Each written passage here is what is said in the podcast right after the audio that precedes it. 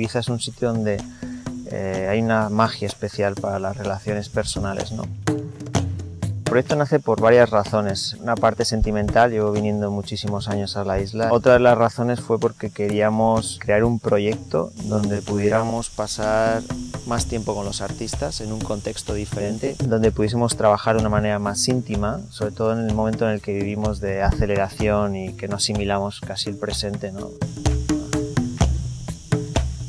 Una programación entre las fronteras del arte conceptual y minimal desde sus orígenes hasta la actualidad y siempre nos gusta ligar además dos tipos de generaciones de ambos movimientos. La esencia va a ser siempre la misma, la misma filosofía, es como una religión.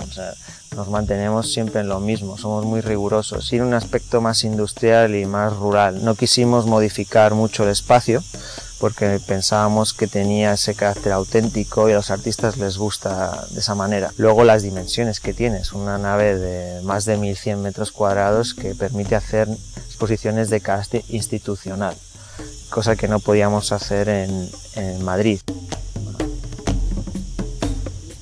El arte regenera barrios, regenera zonas, regenera muchos contextos. Y Ibiza tiene una esencia intelectual que posee desde los años 30. Cada vez que veníamos a la isla nos dábamos cuenta de la cantidad de gente interesante que hay aquí y que ha pasado y que aún sigue habiendo.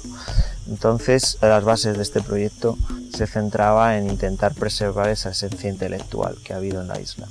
Entonces, la galería no simplemente hace la labor comercial de hacer dos exposiciones comerciales, sino que también hacemos una labor de fomento del arte contemporáneo al más alto nivel y creamos, queremos crear ese impacto en la isla.